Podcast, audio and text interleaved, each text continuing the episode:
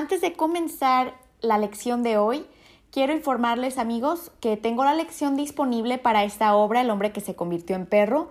Es una lección que incluye bastante material didáctico, incluyendo la versión del maestro con una guía de respuestas bastante completas, la versión estudiantil eh, que incluye el cuestionario, eh, organizadores gráficos, una actividad de vocabulario, una pregunta de conexión personal, etc. Y también incluye una presentación de PowerPoint y la pregunta número 3 del Free Response Question para analizar eh, los recursos literarios y las características del género. Nuevamente pueden encontrar esta lección en mi página web carinaspanish.com y espero que les sea de ayuda. Continuamos con la lección. Hola amigos, el día de hoy vamos a analizar la obra literaria titulada El hombre que se convirtió en perro. Esta es una obra teatral de la época del vanguardismo, escrita por Osvaldo Dragún. Así que les invito a que me acompañen a este análisis. Voy a hablar un poco sobre el contexto, sobre las características de esta obra específica y vamos a estar leyendo, repasando algunas de las partes más importantes de esta obra. Así que voy a compartir con ustedes eh, una pequeña presentación que tengo para darles más información sobre eh, el contexto. Entonces aquí vemos el hombre que se convirtió en perro, vemos a Osvaldo Dragún ya en sus años mayores y vemos esta imagen de un hombre con características de perro, ¿no? Eh, recuerden que esta historia no es literal, no es realista, es más bien una parodia, una sátira, y el mensaje es muy hiperbólico, eh, metafórico, no literalmente el hombre se convierte en un perro, sino más bien es el mensaje de la humillación que sufre este hombre en una sociedad eh, urbanizada, moderna, que lo único que le importa es el dinero. Así que es un mensaje muy fuerte para la actualidad que hasta el día de hoy sigue siendo muy relevante. Y les voy a hablar un poquito sobre las características del teatro del absurdo, ya que esta obra pues no es parte del teatro clásico, es una nueva eh, forma de representar, de actuar y se titula o se le llama teatro del absurdo. Eh, a lo cual eh, Osvaldo Dragún, el autor, pues pertenecía a este movimiento vanguardista del siglo XX.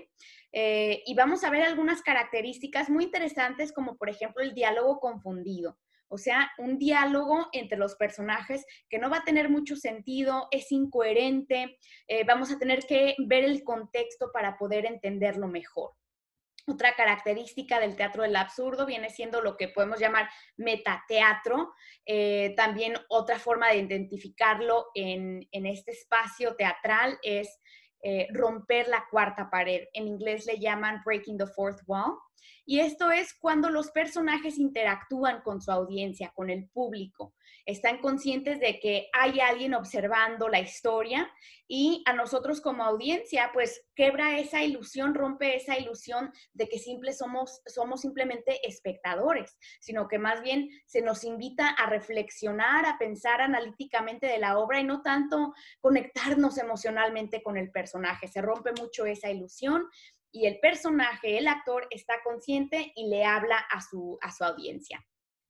También eh, es existencialista en, en, sí es este tipo de, de teatro y existencialista en el sentido de que cuestiona la humanidad, cuestiona la sociedad, se cuestiona a sí mismo. Vamos a ver cómo este personaje principal, el hombre que se convirtió en perro, sufre esta crisis existencial. Llega un momento en que dice, no sé si soy hombre o soy perro, de tanta humillación que ha sufrido por parte de la sociedad, que lo ha doblegado. Y, sucede esta crisis dentro de sí mismo, forzada por la sociedad. Vamos a ver también mucho humor, este va a ser muy cómico, va a tener algunas líneas muy chistosas. Tal vez no sea tan fácil apreciar el humor cuando simplemente estamos leyendo la obra. Se aprecia más este estilo humorístico cuando lo vemos actuado, representado. Y por eso es muy importante prestar atención a las acotaciones. Recuerden que las acotaciones las vemos entre paréntesis y nos dan instrucciones de cómo actuar entonces vamos a ver mucha exageración por parte de los actores, eh, su forma de expresión muy exagerada. Em, y, esto es humorístico, pero al fin de cuentas es una sátira. y su propósito principal es de criticar y condenar, darnos un mensaje muy fuerte sociopolítico sobre el contexto en el que vive el personaje principal. Así que estas son algunas características del teatro del absurdo, junto con las características normales, podemos decirlo así, las características clásicas, como por ejemplo tener personajes, tener diálogo, acotaciones, apartes o monólogos, Ah, y otra cosa también que es parte de las características, y no lo puse aquí, pero eh, los actores muchas veces interpretan múltiples roles. O sea, vamos a ver, por ejemplo, el actor segundo, el actor tercero, la actriz, van a interpretar diferentes roles, como por ejemplo pueden ser los patrones, o pueden ser los amigos, o pueden ser simplemente los narradores de la trama. Entonces, a veces puede ser un poco confuso, especialmente cuando lo estamos leyendo y no lo observamos actuado, porque los actores están interpretando distintas eh, personajes. Entonces, esa es otra cosa, otra característica del teatro del absurdo que vale la pena tener en mente porque cuando estemos leyendo la obra, pues a veces puede ser confundido, hey, no, que este era el amigo y ahora está aquí actuando como si fuera el patrón o el veterinario, pero es por eso, es una característica del teatro del absurdo. Muy bien. Em, ok, vamos a empezar con la lectura y comienza el actor segundo y se dirige al público diciendo, amigos, la tercera historia vamos a contarla así. Y em, la tercera historia, porque esta, esta obra, eh, el, hombre que se convirtió en perro, es parte de una saga, por así decirlo, parte de una novela con varias actuaciones y es una historia más.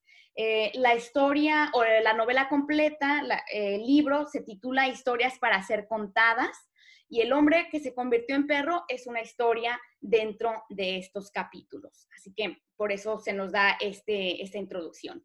Dice el actor tercero, así como nos la contaron esta tarde a nosotros, es la historia del hombre que se convirtió en perro. Empezó hace dos años, en el banco de una plaza, allí señor, donde usted trataba hoy de adivinar el secreto de una hoja. Actriz, Allí, donde extendidos los brazos, apretamos al mundo por la cabeza y los pies y le decimos, suena acordeón, suena.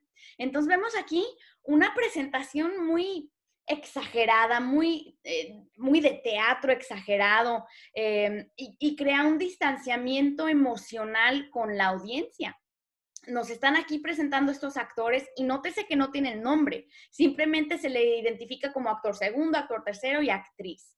Y entonces nos van a contar esta historia que ellos acaban de escuchar eh, hace apenas eh, unas cuantas horas y, nos, regresa al tiempo, casi como un flashback, para contarnos el contexto que ocurrió hace dos años, allí mismo donde está usted. ¿Y por qué? Aquí se está dirigiendo a la audiencia, allí, señor, donde usted trataba hoy, bla, bla, bla se está dirigiendo allí a la audiencia, entonces vemos esta característica del metateatro, de que el actor se está dirigiendo a la audiencia. ¿Y por qué? Pues para que nosotros nos identifiquemos con esta historia que a nosotros también nos puede pasar, porque al, hombre perro le, le ocurrió en esa misma banca, en ese mismo lugar donde ahora yo estoy sentado. Y luego sigue diciendo, allí le conocimos, entra el actor primero. Era, lo señala, así como lo ven, nada más y estaba muy triste. Eh, para su información, el actor primero va a ser el hombre que se convierte en perro. Y dice la actriz, fue nuestro amigo, él buscaba trabajo y nosotros éramos actores. Él debía mantener a su mujer y nosotros éramos actores. Actor segundo, él soñaba con la vida y despertaba gritando por la noche y nosotros éramos actores. Actriz, fue nuestro amigo, claro, Así como lo ven, lo señala. Nada más. Bien, entonces aquí nos están dando un poco más de contexto. Ya vemos al protagonista, al actor primero, que entra en escena. Y vemos una descripción muy interesante, porque la, actriz y los otros están diciendo que eran amigos. Ahora hay que notar que están hablando en tiempo pasado. Éramos amigos. Fue nuestro amigo. Entonces vemos el pretérito y el imperfecto pero nos marca este distanciamiento con el actor primero, o sea, como que se han dejado de ser amigos, ya no son amigos. Em, y entonces crea ese distanciamiento emocional y, y nos cuestionamos, de veras, si eran amigos, ¿por qué no trataron de ayudarle en esta situación difícil que, que pasó este actor primero? Dice que él buscaba trabajo y nosotros éramos actores. Entonces vemos aquí todavía un otro nivel de distanciamiento. Entonces, éramos amigos, ya no. ¿ya? Él buscaba trabajo, nosotros éramos actores, o sea, él tiene ciertos estragos con los que yo no me identifico él está buscando trabajo, pero yo soy actriz, o sea, nada que ver. Entonces crea ese distanciamiento. Y luego también remarca que debía mantener a su mujer, entonces tiene como ya dos dilemas. Busca trabajo, tiene que mantener a su mujer, pero yo no tengo nada que ver con eso porque yo soy actor. Entonces, ese distanciamiento emocional. Luego vemos aquí em, una antítesis. Él soñaba con la vida y despertaba gritando por la noche. O sea, creo que esto se conecta con esta idea de que la vida es sueño, eh, una idea que viene ya desde el barroco, de que sueña con mejorar, sueña con una vida, pero despiertas a la, a la realidad y gritas por la noche. ¿Por qué? Porque tu realidad es muy triste. Y luego volvemos a ver esa separación. Nosotros éramos actores, nosotros no tenemos esos mismos estragos. Bien, Continuamos, dice, y estaba muy triste todos. Ahora, esto va a ser muy interesante porque en ciertas ocasiones, cuando habla de todos, eh, cuando todos los actores están hablando, a esto también se le conoce como coro griego, que en algunas ocasiones lo vamos a ver en el teatro clásico también. Por ejemplo, si han leído la obra de San Manuel Bueno Mártir o alguna otra obra de teatro, como por ejemplo La Casa Bernarda Alba, vamos a ver que hay ciertas voces que hablan o repiten o comentan y a esto se le conoce como coro griego porque viene de la, de la tradición griega de actuación. Bien, entonces aquí nos están enfatizando esta emoción que siente el protagonista. Estaba muy triste, estaba muy triste. Pero nuevamente, los, supuestos amigos no se conectan con esa emoción, con ese estrago que tiene el protagonista. Dice actor tercero, pasó el tiempo, el otoño, el verano, la primavera. Mentira, nunca tuve primavera. Entonces aquí están eh, comentando de cómo ha pasado el tiempo. Recuerden que este hombre estaba buscando trabajo y no encuentra, entonces no, nos enfatizan el paso de las estaciones, que nos crea una imagen más visual. Y luego llegan a mencionar la primavera. Y el actor primero dice, mentira, nunca tuve primavera. Ahora, recuerden que la primavera es un símbolo, aquí podemos hablar del simbolismo. La primavera siempre ha representado la alegría, la juventud, un renacer, em, y entonces el actor primero no se identifica con, esta, con estos valores de la primavera. No está hablando literalmente de que no pasó por eh, marzo, abril, eh, mayo, junio, etcétera, los meses de la primavera, sino que más bien nos está haciendo referencia a esos valores de que él nunca experimentó, él no experimentó esa felicidad de la juventud, del renacer, em, y vemos que se siente eh, casi como hasta enojado. Porque grita mentira y vemos los símbolos de exclamación, que siempre los símbolos de exclamación, pues es un elemento interesante que nos indica el estado emocional de, del personaje. Entonces, los supuestos amigos que nos están narrando eh, la historia dicen el otoño, el invierno, el verano. Entonces vemos que deliberadamente brincan la primavera porque él no tuvo primavera. Entonces, nuevamente ese distanciamiento emocional oh, ok, noted, ya, ya me dijiste. Entonces, simplemente lo voy a brincar. Ni siquiera voy a hablar de lo que está sintiendo. Entonces, no reconocen sus emociones, sino que simplemente lo brincan. Y dicen, eh, el verano, y volvimos, y fuimos a visitarlo. Entonces, aquí vemos el polisíndeton y, y, porque era nuestro amigo. Y preguntamos, ¿está bien? Y su mujer nos dijo. Entonces, eh, este polisíndeton y, y, y agrega a, esta, a este tono satírico, burlesco de la situación, que sí, son amigos y van a buscarlo, pero en realidad les importó lo que él estaba eh, experimentando. Y luego dice, y su mujer nos dijo, y la actriz dice, no sé, ¿está mal? No sé. Entonces aquí vemos que la actriz, que es su supuesta esposa, su mujer, no sabe cómo está, no sabe si está bien o está mal. Entonces aquí podemos empezar a asumir que algo sucedió también entre el actor primero, el hombre que se convirtió en perro, y su mujer. Ha habido también un distanciamiento entre ellos. Y podemos asumir tal vez por esta transformación que experimentó, ¿no? Pero no, no, no se importó ella tampoco. Los amigos, nada. La esposa, nada. Pero le preguntan, ¿dónde está? En la perrera actor primero en cuatro patas. Entonces, eh, tenemos que visualizar esta actuación eh, de cómo están actuando los personajes. Entonces, el actor primero, que es el hombre que se convirtió en perro, está en cuatro patas, obviamente imitando la posición del perro. Y la actriz dice que está en la, perrera. Ahora, ¿qué es una perrera? Una perrera es em, the, Dog Pound, creo que se dice en inglés, eh, donde encierran a los perros callejeros. Entonces, es como wow, este hombre terminó, literalmente, ¿no? Wow, wow. Eh, terminó en la perrera em, y, la esposa no se importó por él, lo, abandonó, lo dejó allí. Entonces, actores dos y tres dicen, uh, así como qué fuerte, qué feo terminar en la perrera. O sea, ni siquiera en un manicomio o en la cárcel, en la perrera, con los perros callejeros. Actor tercero, observándolo. Entonces aquí es donde vamos a ver este esta otra característica de que los actores interpretan otros roles dentro de la obra. Aquí el, el actor tercero dice, soy el director de La Perrera y esto me parece fenomenal. Llegó ladrando como un perro, requisito principal. Y si bien conserva el traje, es un perro, a no dudar. Actor segundo, tartamudeando. Soy el veterinario y esto todo es claro para mí aunque parezca un hombre, es un perro el que, está aquí.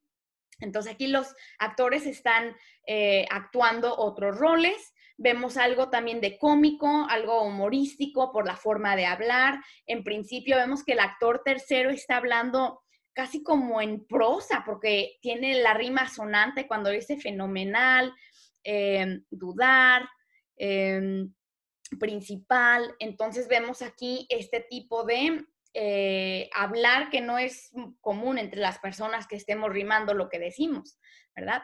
Y luego el actor segundo, el hecho de que está tartamudeando, también es cómico. Y lo podemos imaginar en la actuación, pues nos, nos ofrece un momento de risa.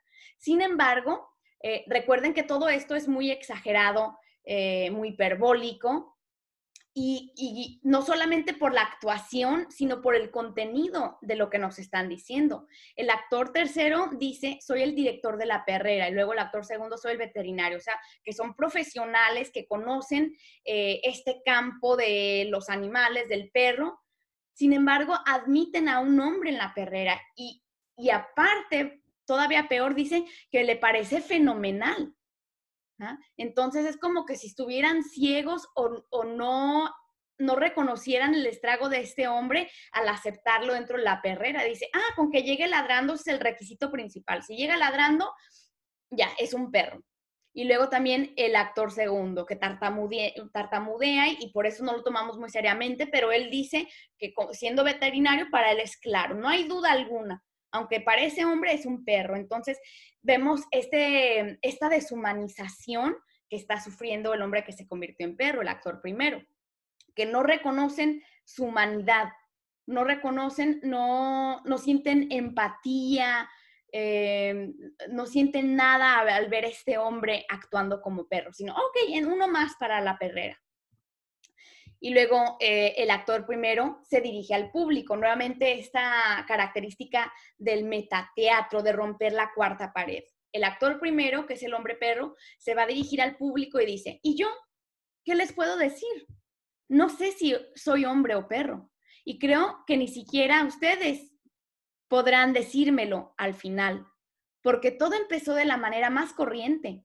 Fui a una fábrica a buscar trabajo. Hacía tres meses que no conseguía nada y fui a buscar trabajo. Bien, entonces aquí el actor primero nos está contando su perspectiva, su dilema, su odisea de todo lo que tuvo que sufrir. Vemos esta casi como pregunta retórica, ¿qué les puedo decir? O sea, él ya no tiene nada que expresar sobre, sobre su condición. Nos va a contar su historia, pero vemos esta confusión, este estrago de que ha sido tan deshumanizado que él llega a cuestionar, a cuestionar su, propia, su propio ser. Y aquí es donde vemos esta crisis existencial de lo que les comenté, que es algo muy vanguardista. Eh, y dice, no sé si soy hombre o perro. Entonces él mismo está cuestionando su propia humanidad. Y dice, creo que ni siquiera ustedes o sea, dirigiéndonos, dirigiéndose a nosotros como público, que tampoco nosotros vamos a saber decir si es hombre o si es perro después de ver toda la, la trayectoria que ha sufrido. Dice, porque todo empezó de la manera más corriente, o sea, ordinario, que esto le pasa a muchas personas. Y ese es otro comentario social, satírico, de que muchas personas experimentan lo que él experimentó. Es muy común, corriente por decir común. Dice, fui a una fábrica a buscar trabajo. Hacía tres meses que no conseguía nada. Nuevamente nos apunta a este contexto sociopolítico en que las personas eh, encuentran esta dificultad de, conseguir trabajo, de su forma de vida y el hecho de que nos vemos la repetición, que es otro recurso literario. Fui a buscar trabajo, fui a buscar trabajo. Lo hemos repetido dos veces para enfatizar que él está tratando de superarse y de los estragos que está atravesando en esta sociedad. Y dice el actor tercero, no leyó el letrero, no hay vacantes. Entonces aquí el, el, actor tercero ya está actuando otro papel, como si fuera un jefe, un supervisor de alguna compañía. Está siendo sarcástico, vemos el sarcasmo, no leyó el letrero, o sea, no sabe leer, no hay vacantes. Entonces, vemos las letras en mayúsculas, que no solamente son el letrero, sino también vemos esta actitud agresiva, eh, despectiva hacia la persona que está tratando de encontrar trabajo. No hay vacante, vacante significa que no, no, hay, no hay openings, en inglés por así decirlo. Eh, no hay espacio, no hay posiciones. Y el actor primero, sí, lo leí. ¿No tiene nada para mí? Si dicen no hay vacantes, no hay. Claro, no tiene nada para mí, ni para usted, ni para el ministro. Entonces vemos esta repetición, la lucha, el estrago del actor primero de tratar de superarse, de tratar de encontrar un trabajo para sostenerse a, sí mismo y a su esposa. Vemos la urgencia al, al ver tanta repetición. Y el actor primero dice, ajá, no tiene nada para mí, entonces ya es la tercera vez que lo repite. Y por fin el actor tercero le grita y lo vemos en mayúsculas y también con los símbolos de exclamación que nos apunta a este estado emocional de frustración. No, tornero, no, mecánico, no. Entonces aquí es donde vemos eh, lo que les comentaba del diálogo confundido. Que si solamente vemos esa porción del texto, ¿qué están diciendo? ¿What? No entiendo.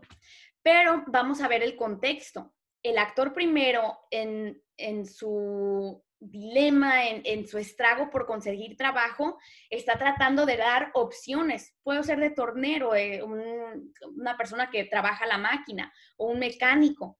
Y el actor primero dice, no, no, no. Entonces le niega cada vez que le da una opción. Entonces podemos asumir que en las las letras, que luego vemos el elipsis, otro recurso literario, porque nos apunta que hay interrupción, trata el actor primero de, decir alguna palabra, de sugerir la próxima posición o profesión, y el actor primero que le va a responder con no.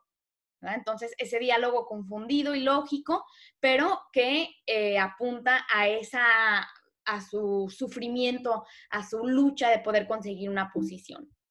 Y luego sigue diciendo, sereno, sereno, aunque sea de sereno. Entonces, por fin se, le viene esto a la mente y hay que saber que sereno es un tipo de guardia, una persona que vigila, pero muy importante que vigila por las noches. O sea, es un trabajo bastante pesado tener que ser un guardia de seguridad por las noches, estar caminando, estar revisando la, seguridad.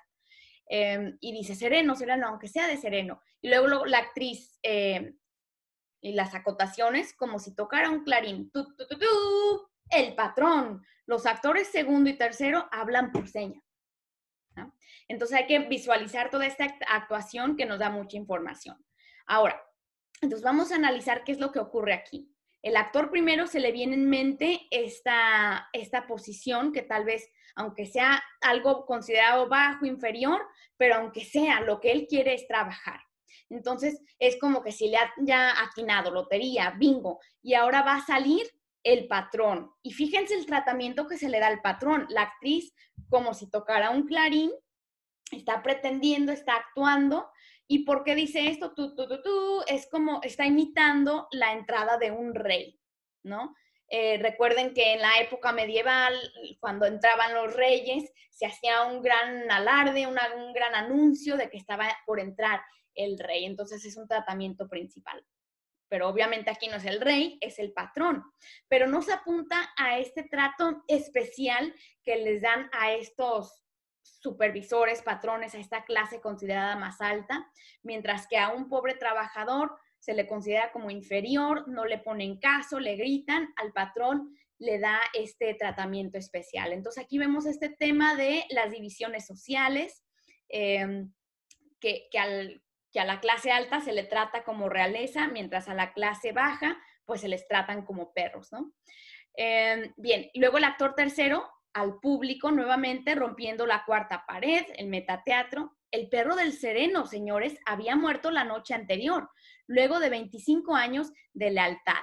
Era un perro muy viejo. Amén. Entonces aquí nos están dando algo de contexto, de información, y para que nosotros empecemos a atar cabos.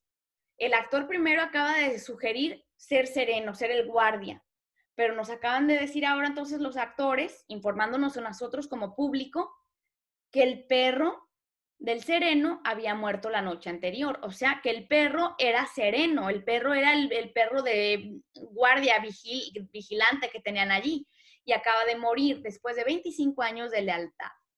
Entonces, empezamos nosotros a pensar como público, nos están invitando a hacer esta conexión de que van a querer reemplazar al perro guardián con este hombre necesitado en busca de trabajo. ¡Wow! De veras van a llegar a ese nivel de reducir a este hombre a reemplazar un animal, un perro.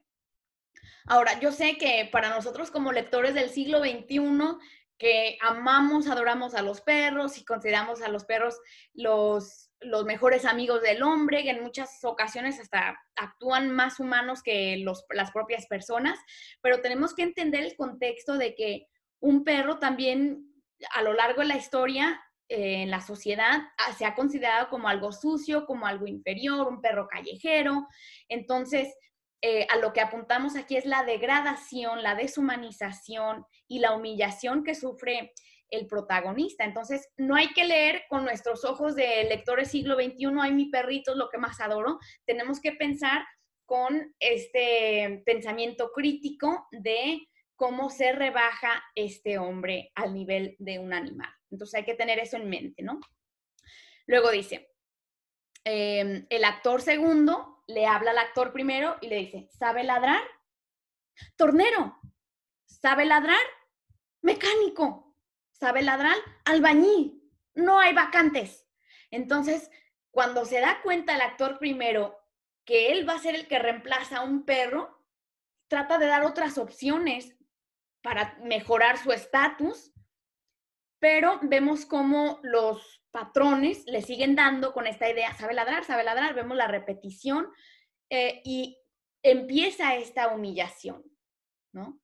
No le van a ofrecer trabajo, porque lo vemos claramente cuando le gritan no hay vacantes, no hay espacio, no hay posiciones. Entonces, no le dan opción. O vas a ser el, el sereno o no hay nada. Entonces, vemos el actor primero, pausa, y luego dice, wow, wow. Y vemos una pausa, piensen por qué. ¿Qué implica esa pausa? Siempre las acotaciones nos van a dar un mensaje importante que va más allá de las instrucciones a los actores. ¿Por qué pausa el actor primero? Pues porque tiene algo de vacilación, he's hesitating. Se pone a pensar, no option, no hay opción. Esa pausa es como su último intento de mantener su dignidad. Y por fin, he gives it up, se rinde. Y vemos que empieza ya a actuar como perro. Entonces aquí es el inicio de esta transformación de hombre a perro. Este es el primer ejemplo, el primer paso que da para reducirse. Y, obviamente forzado por las fuerzas de la sociedad, estas fuerzas, podemos decir tal vez capitalistas, estas fuerzas superiores eh, que lo obligan a rebajar su humanidad. Y luego vemos el actor segundo que lo aplaude, le dice, muy bien, lo felicito. Entonces todavía le están alabando por, por actuar como perro, que obviamente es como insult to injury, por así decirlo en inglés, ¿no? Que le están poniendo más sal a la herida. Y dice, le asignamos 10 pesos diarios de sueldo, la casilla y la comida. Como ven, ganaba 10 pesos más que el perro verdadero.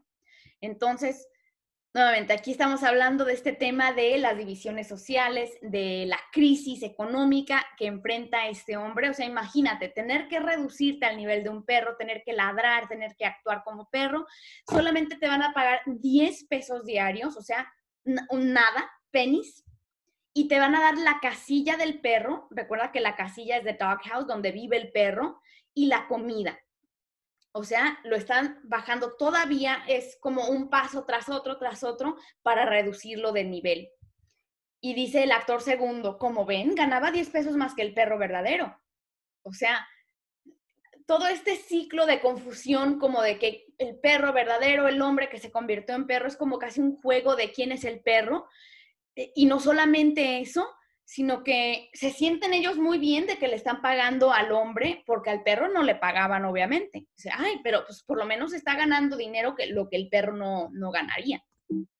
Luego sigue diciendo, cuando volvió a casa, me contó del empleo conseguido. Estaba borracho. Y aquí está hablando la actriz, o sea, la que hace de esposa.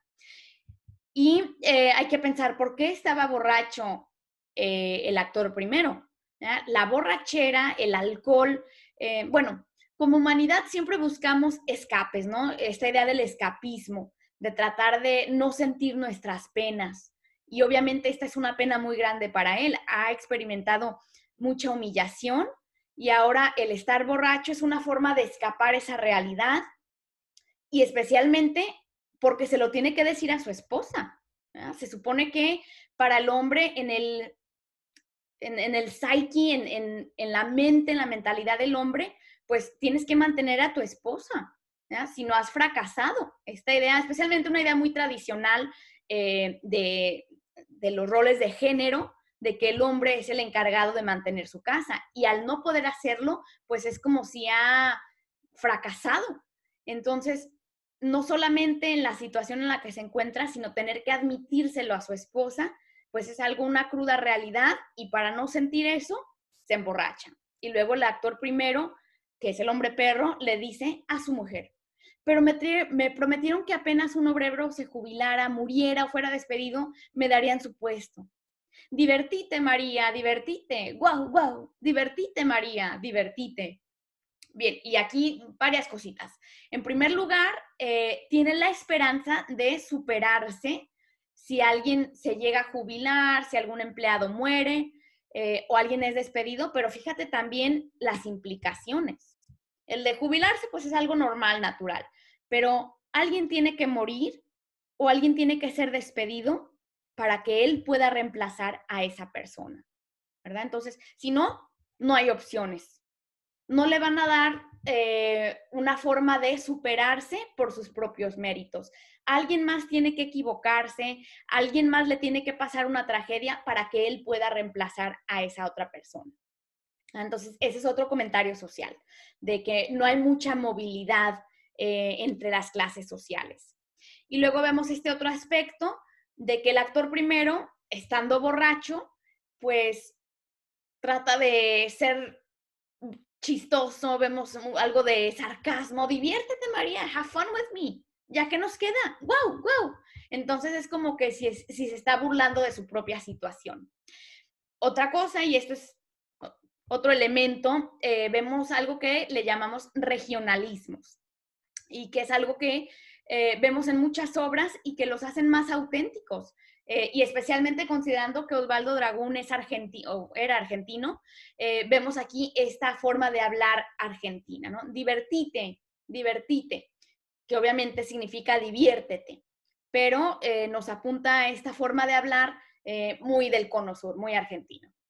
Y luego actores segundo y tercero. ¡Wow, wow! Divertite, María, divertite. Entonces, nuevamente vemos em, a los actores segundo y tercero tomando otro rol, en este caso el coro griego, para comentar, para agregar a ese sarcasmo, a ese humor, eh, pero que en realidad es una situación seria y una imagen muy triste si te pones a pensar. Un esposo borracho admitiéndole a su esposa su humillación y burlándose de, sí mismo. O sea, ha, ha perdido toda su propia dignidad. Actriz, estaba borracho, pobre. Actor primero. Y a la otra noche empecé a trabajar. Se agacha en cuatro patas. Entonces empieza a trabajar y obviamente empieza a actuar como perro eh, cada vez más y más. Actor segundo ¿Tan chica le queda la casilla?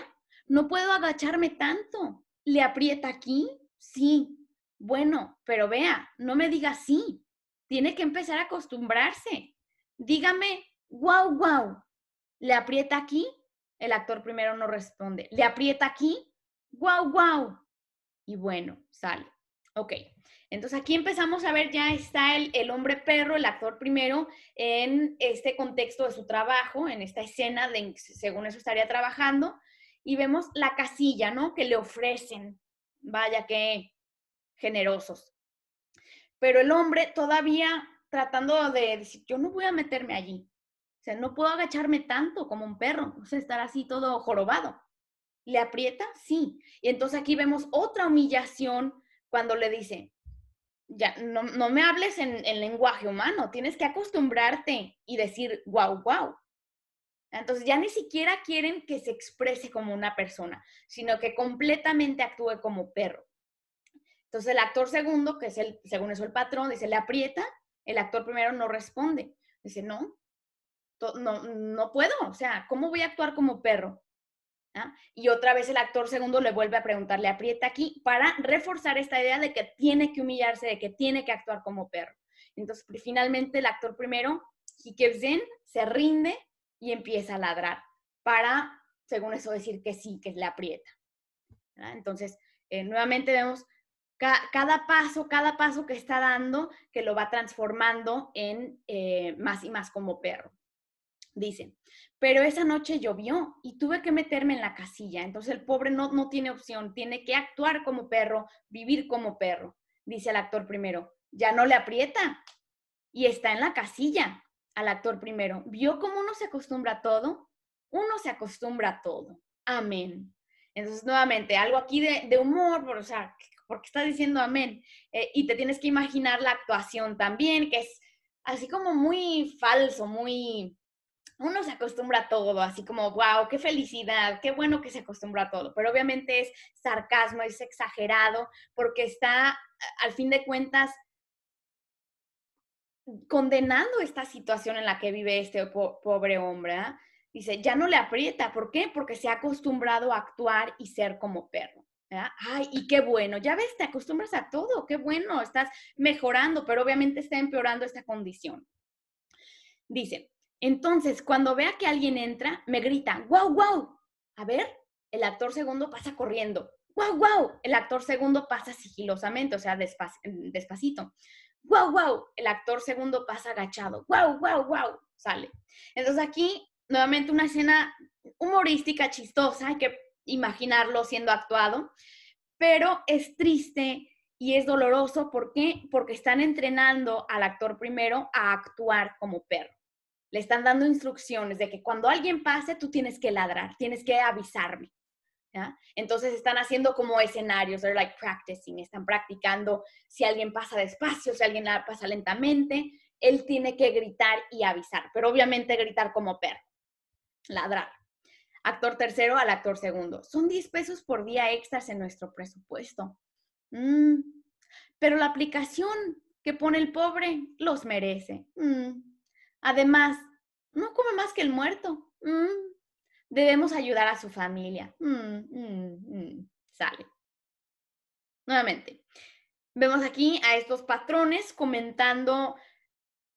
Es como una, una conversación muy de transacción. It's just a transaction. Están hablando simplemente de. Eh, una, una conversación utilitaria de costos y beneficios.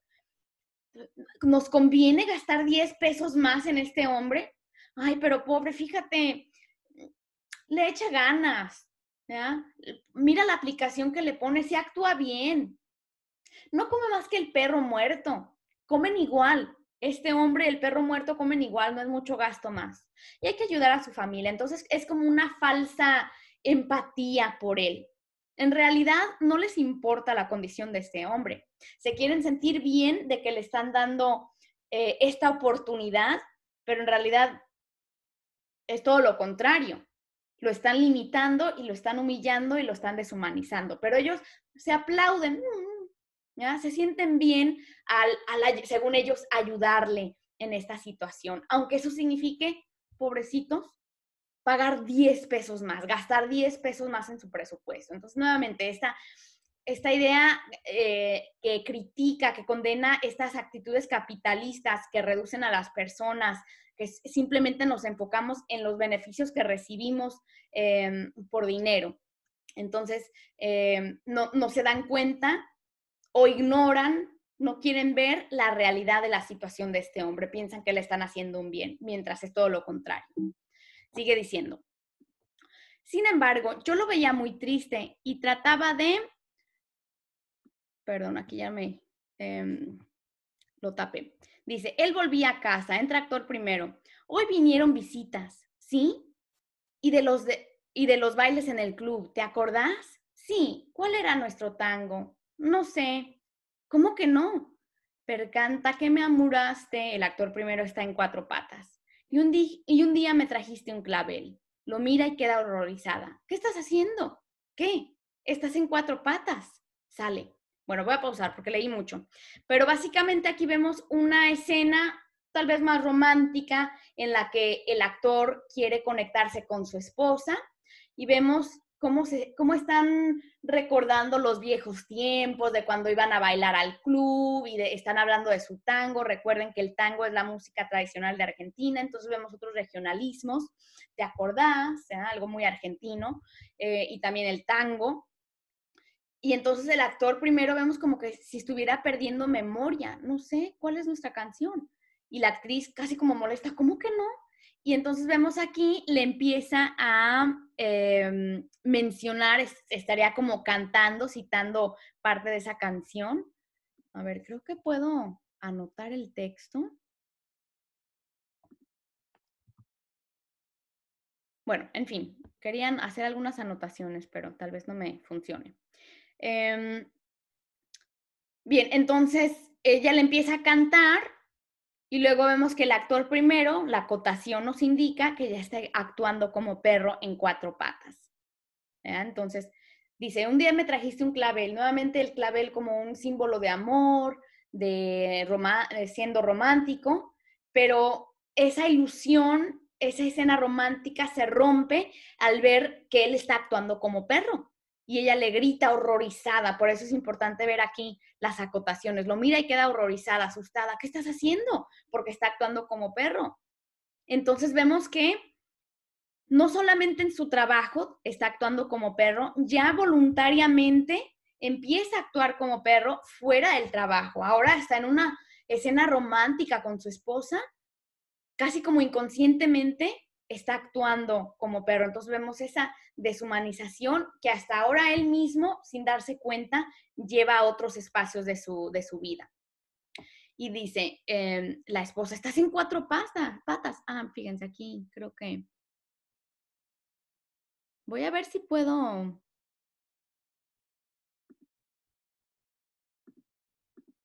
Ah, sí, ok. Creo que esto me va a ayudar a, seguir este, la lectura con esta flechita. Quería tratar de, de anotar eh, el texto.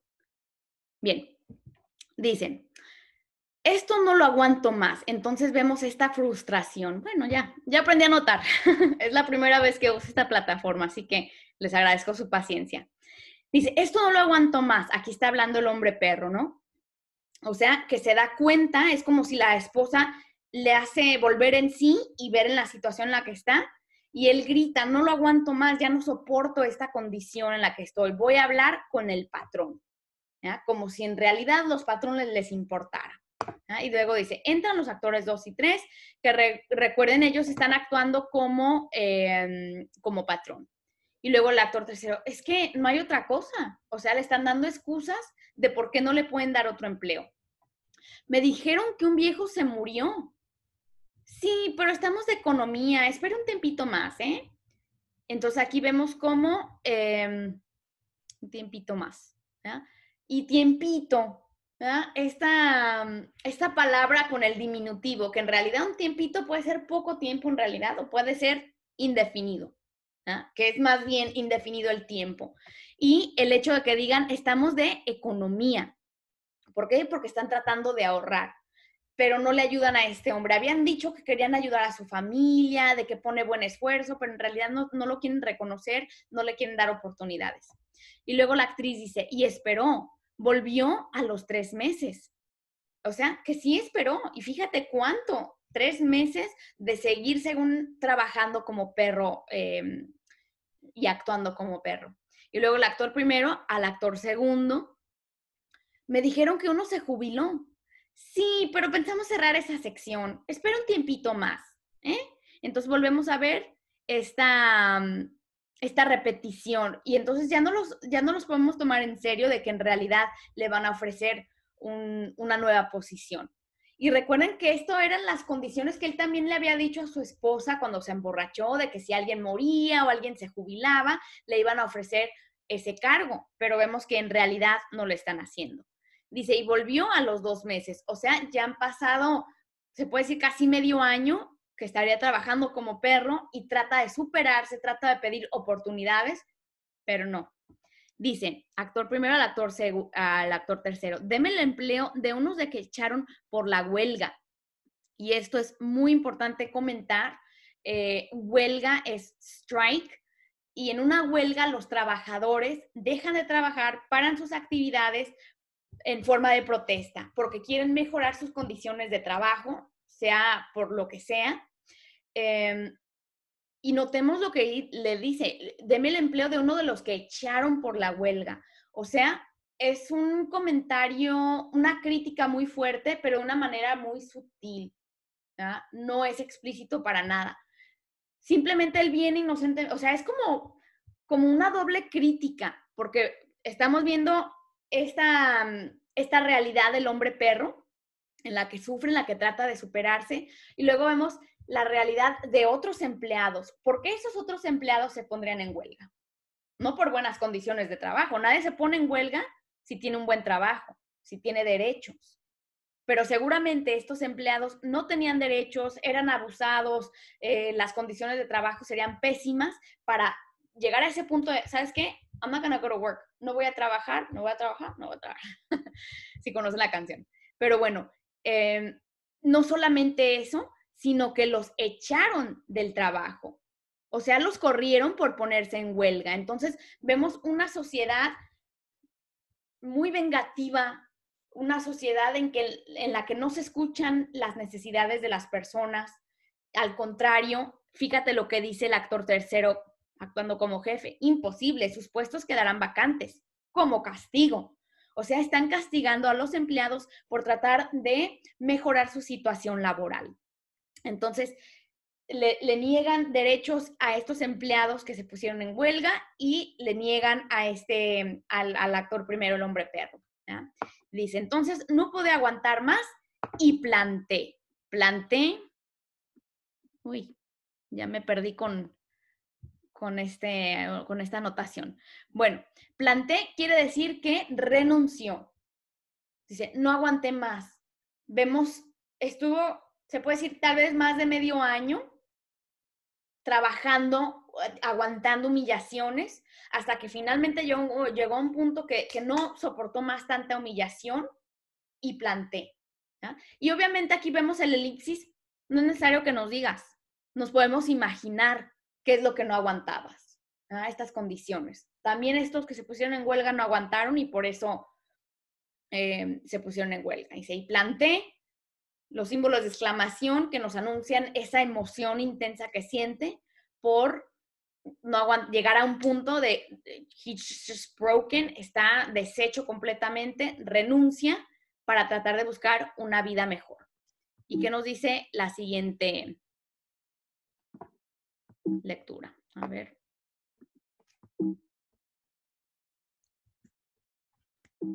Estoy tratando de continuar al siguiente ya con todas estas anotaciones.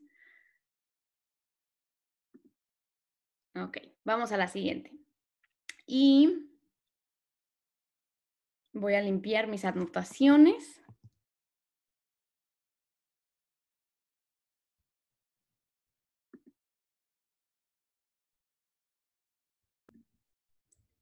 Ok, vamos a continuar con lo que sigue diciendo el texto, dice. Entonces renuncia de su trabajo y dice, fue nuestra noche más feliz en mucho tiempo. Lo toma del brazo. ¿Cómo se llama esta flor? Flor. ¿Y cómo se llama esa estrella? María. María me llamo yo. Entonces aquí vemos esta escena romántica entre el actor, eh, el esposo y su esposa, ha renunciado, entonces como que regresa en sí, como que regresa a su, a su, humanidad y entonces se encuentra feliz, se encuentra satisfecho y vemos que está caminando muy románticamente con su esposa, hablando de la flor, de la estrella. Y dice, em, dice, la, dice el actor, ella también, ella también la toma, le toma una mano y la besa, como una escena romántica hablando de las estrellas y las flores.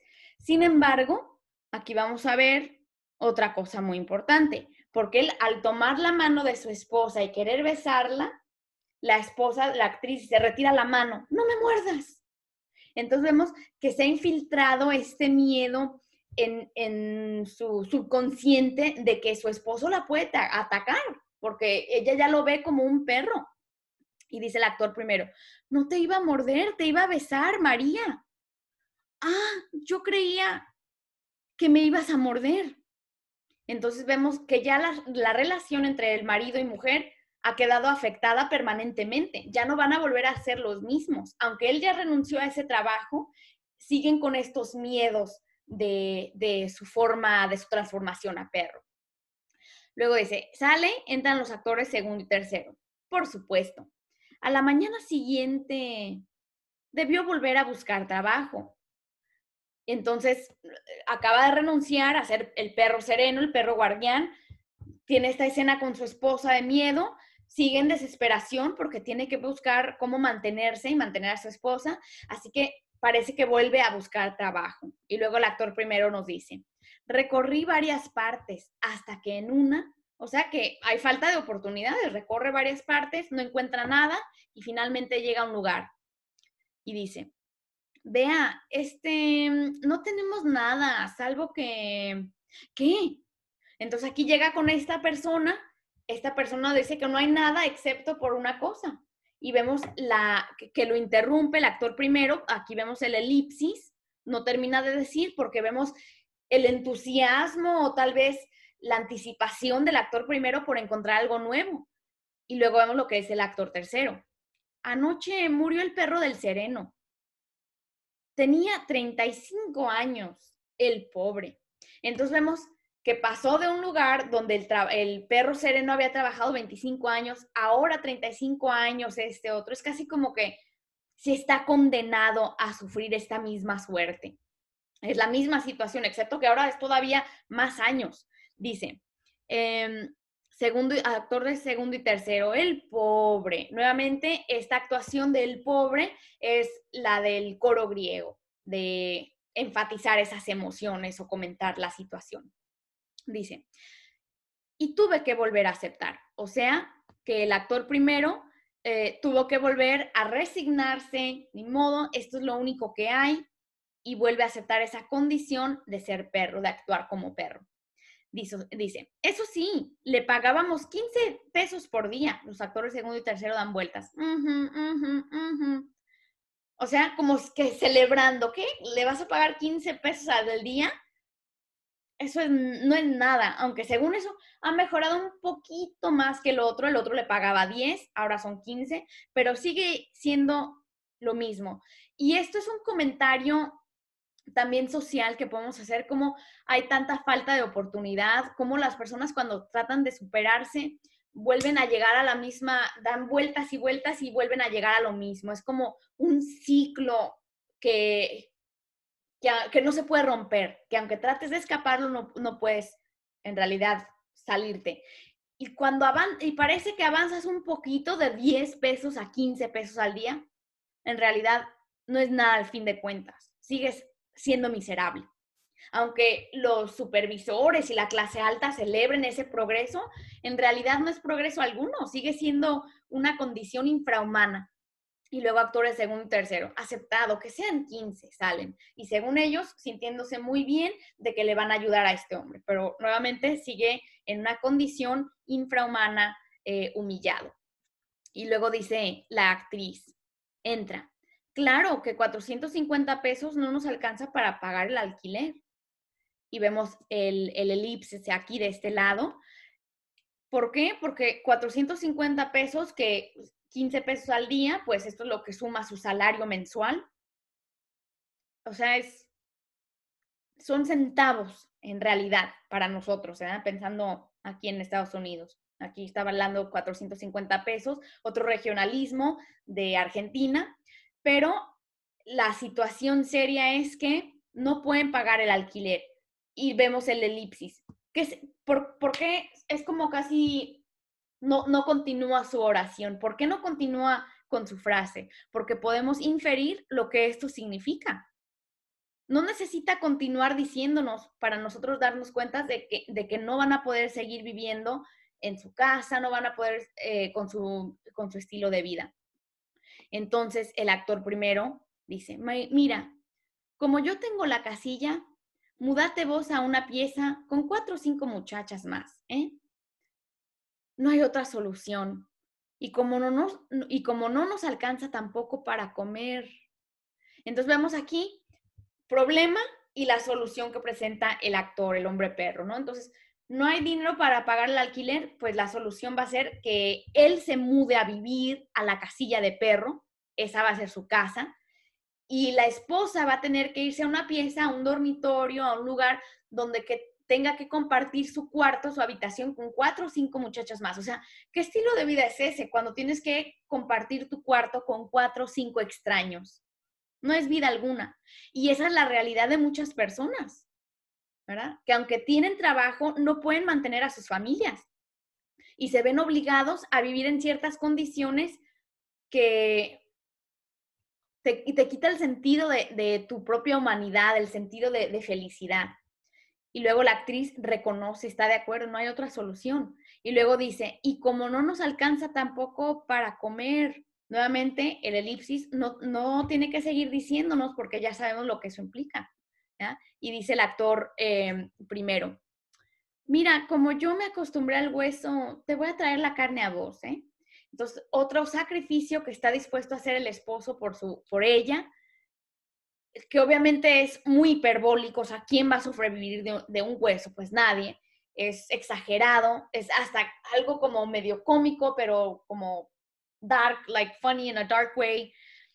Y dice, te voy a traer la carne a vos ella va, él le va a dar todo a su esposa para que pueda seguir sobreviviendo. Dice, eh, actores 2 y 3, entrando, em, el directorio accedió, actriz, eh, actor primero y actriz, el directorio accedió, loado sea, salen los actores segundo y tercero. Nuevamente, esta actuación como del coro griego, alabando, celebrando, felicitando que la, la mesa directiva, los supervisores estuvieron de acuerdo en esta situación. ¡Ay, qué bueno! ¡Qué buena solución! ¿Qué solución es esta? O sea, nada que ver. Entonces, nuevamente, ese sarcasmo que parece ser chistoso, pero en realidad está condenando esta, esta condición en la que viven estas personas. luego el actor primero dice, yo ya me, ya me había acostumbrado, la casilla me parecía más grande. Andar en cuatro patas no era muy diferente de andar en dos. Con María nos veíamos en la plaza. Va hacia ella. ¿Por qué vos no podés entrar en mi casilla? Y como yo no puedo entrar en tu pieza hasta que una noche... Bien, entonces aquí mucho material. El actor primero esto es algo que ya se había dicho anteriormente y lo hemos repetido aquí, de que él se va acostumbrando, se va acostumbrando a actuar como perro, a vivir como perro, a andar en cuatro patas, dice, no es tan diferente de, caminar, andar en cuatro. ¿eh? Entonces, vemos este proceso de normalizar el ser un perro, el actuar como perro. Y dice, con María nos veíamos en la plaza, o sea, trata de continuar su relación con su esposa. dice, ¿por qué vos no podés entrar en mi casilla? La invita a su casilla, dice, hasta me parece más grande. Ah, obviamente exagerado, sarcástico, humorístico. La casilla, ¿quién va, ¿quién va a poder vivir en una casilla y peor aún invitar a tu pareja a entrar contigo, ¿no? Dice, yo no puedo entrar en tu pieza porque en su pieza, en el cuarto de ella no hay, no hay privacidad. Dice, hasta que una noche, que puede ocurrir en una noche en su casilla, vemos el elipsis, podemos asumir, no, no termina la oración, es como una autocensura, y podemos asumir que en la noche la, pareja romántica pues tiene relaciones sexuales. Y esto lo confirmamos cuando dice, eh, paseábamos y de repente me sentí mal. ¿Qué te pasa? Tengo mareos. ¿Por qué? Llorando me parece que voy a tener un hijo. ¿Y por eso lloras? Tengo miedo, tengo miedo. ¿Pero por qué? Tengo miedo, tengo miedo, no quiero tener un hijo. ¿Por qué, María? ¿Por qué? Tengo miedo que sea musita, perro. Bien, entonces esta es una escena, confirmamos que en algún momento la pareja tuvo relaciones sexuales mientras el hombre está trabajando como perro guardián. Y eh, vemos aquí esta, esta escena que nos rompe el corazón, porque se supone que cuando una pareja va a tener un hijo es un momento de alegría. Vemos la confesión como es casi como que ni siquiera lo quiere admitir le dice llorando que va a tener un hijo y, repite varias veces enfatizando, tengo miedo, tengo miedo. Vemos el elipsis. Cuando, recuerda que cuando se usa el elipsis es que no termina su oración, su frase, está titubeando, no quiere expresarse, hasta que finalmente el, esposo le pregunta, ¿por qué? ¿Por qué? Vemos que le pregunta tres veces, ¿por qué?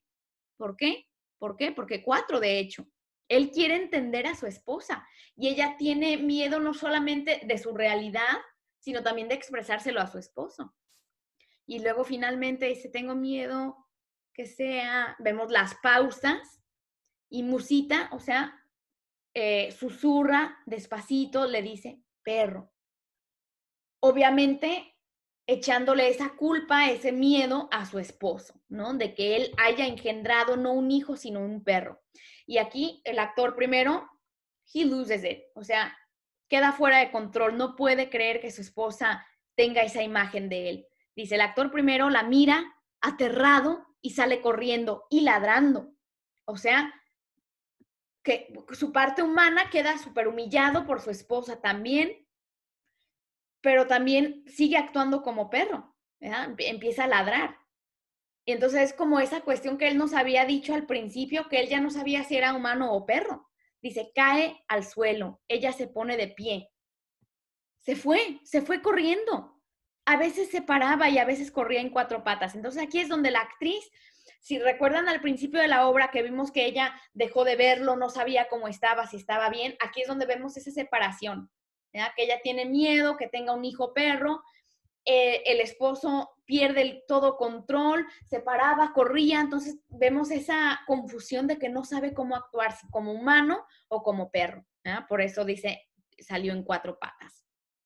Y luego actor primero dice, no es cierto, no me paraba, no podía parar, me, dolía la cintura si me paraba. Entonces vemos ya como queda completamente trastornado en un perro, Ya trata de ser humano y levantarse, ya es doloroso para él. Ha sido reducido, tan humillado tantas veces, tantas veces que no solamente mentalmente, sino físicamente está actuando como perro. Dice, los coches me venían encima, la gente me miraba y vemos estos, eh, estas elipsis que las pausas, pues obviamente no sabe cómo expresarse, vemos esa confusión que él experimentó en este momento de crisis existencialista.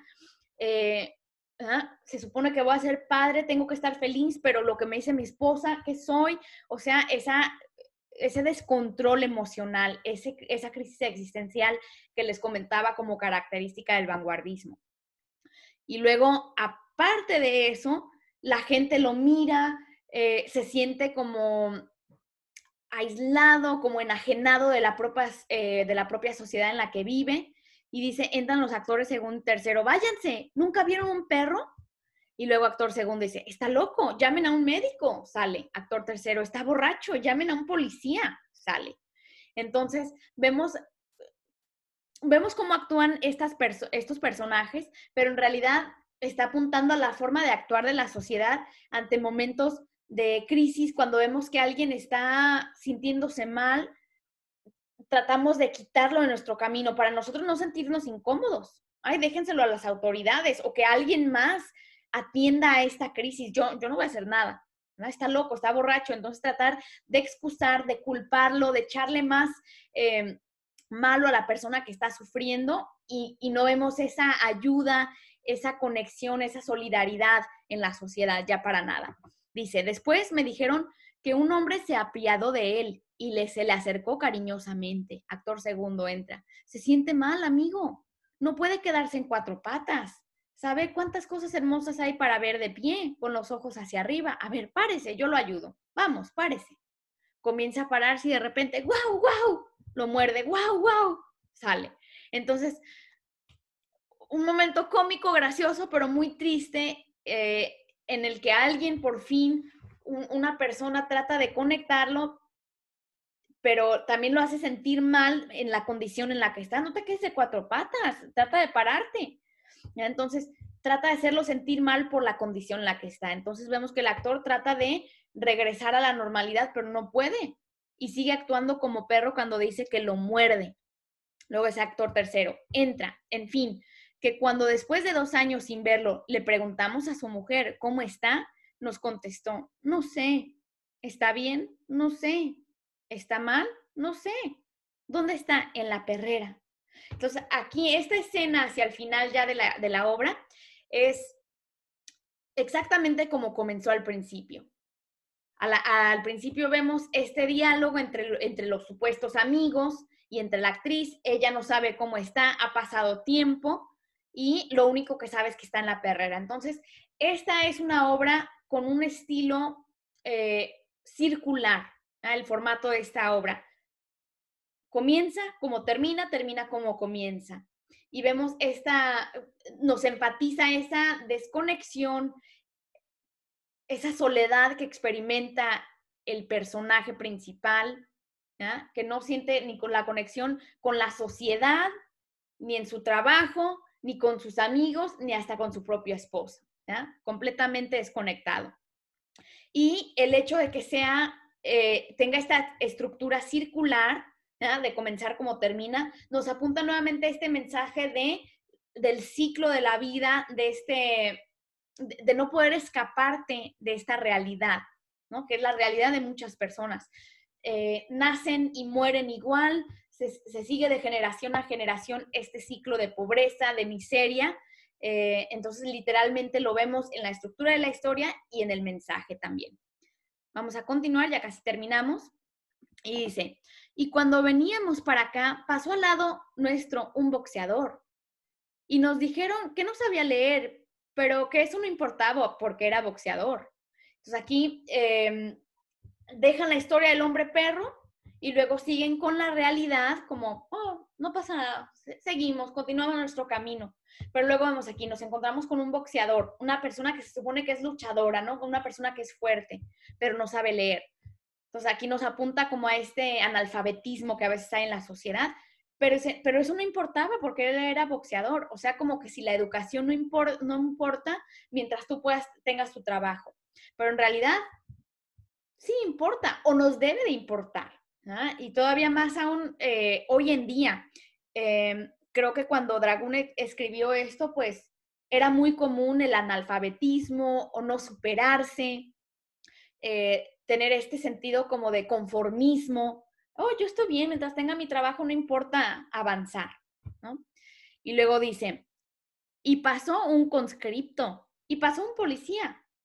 Entonces aquí vemos elipsis, elipsis, porque un conscripto es eh, un, joven que se, que se enlista, que se apunta para ir a la guerra en, el servicio militar, un policía, eh, vemos el elipsis. ¿Qué podemos asumir de este tipo de personas o lo que ellos representan?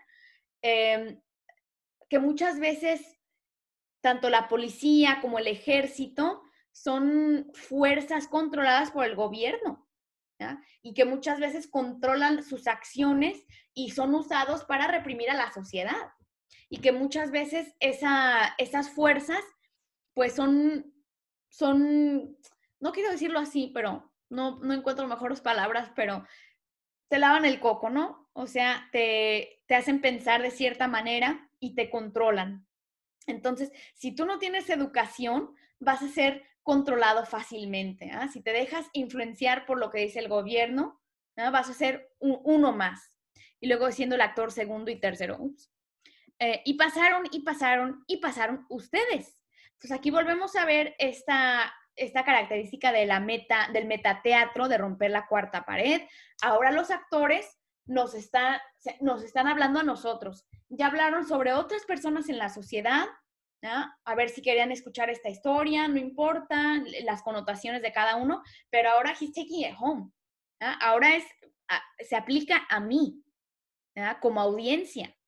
Dice, y pensamos que tal vez podría importarles la historia de nuestro amigo, Elipsis. ¿Nos importa o no? Y luego la actriz nos, nos pone a reflexionar en lo que viene siendo esto, porque es, muy fácil decir, ay, pobre gente, pobres pordioseros, pobrecitos los que no tienen oportunidades. So what? ¿En realidad te importa? Nos pone a reflexionar si en realidad sentimos algo o, o tomamos acción al ver estas situaciones injustas en la sociedad. Dice, porque tal vez entre ustedes haya ahora una mujer que piense, no tendré, no tendré, musita, perro. O sea, que, esto es muy real. Entre nosotros, la audiencia y la sociedad, aún existen, sí existen este, este tipo de mujeres, este tipo de personas que, que enfrentan esta realidad, que tal vez no quieran pasarlo de generación en generación, esta pobreza, este ciclo de, de miseria. Y el actor tercero dice, o alguien a quien le hayan ofrecido el empleo del perro el sereno. O sea, que aunque la realidad no es que te vas a convertir en perro literalmente, pero sí estás obligado a aceptar ciertos puestos, ciertos salarios que te reducen, que te humillan y que aceptas esa degradación. Dice actriz, si no es así, nos alegramos. O sea, qué bueno, si, si tú no estás enfrentando esta situación, qué bueno. Pero la realidad es que muchas personas viven en estas circunstancias. Tienen que aceptar la humillación. Y esto es algo que yo puedo conectarlo personalmente con personas en mi familia o yo misma que he tenido que aceptar ciertas condiciones de trabajo que son injustas, ¿verdad? Y, esa es la, la, sociedad en la que vivimos, que nos degrada, que nos deshumaniza, que todo se reduce al dinero. Y termina el actor segundo diciendo, pero si es así, si entre ustedes hay alguno a quien quiera convertir en perro como nuestro amigo, entonces pero bueno, entonces esa, esa es otra historia. O sea, esta historia del hombre perro se repite en muchas personas.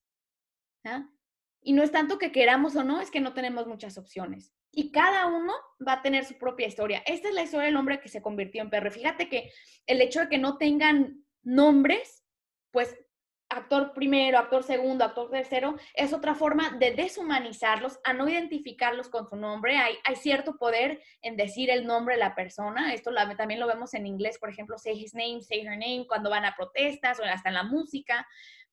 Entonces, cuando no, vemos, no lo vemos identificado con el nombre, su nombre, le quita ese sentido de humanidad. Y por otra parte, también puedes reemplazar actor tercero con tu nombre, actor primero con tu nombre, actriz con tu nombre. ¿Por qué? Porque todos de alguna manera sufrimos o, conocemos a alguien que sufra estas circunstancias. Y bueno, así termina esta obra, El hombre que se convirtió en perro, que puede todavía estar entre nosotros. Eh, nuevamente es, es, una obra que nos invita a reflexionar, que nos hace partícipes, los personajes nos hablan directamente a nosotros, para ponernos a pensar, a reflexionar si en realidad nos importa o si somos nosotros también un perro más em, que sufrimos estas condiciones en la sociedad moderna.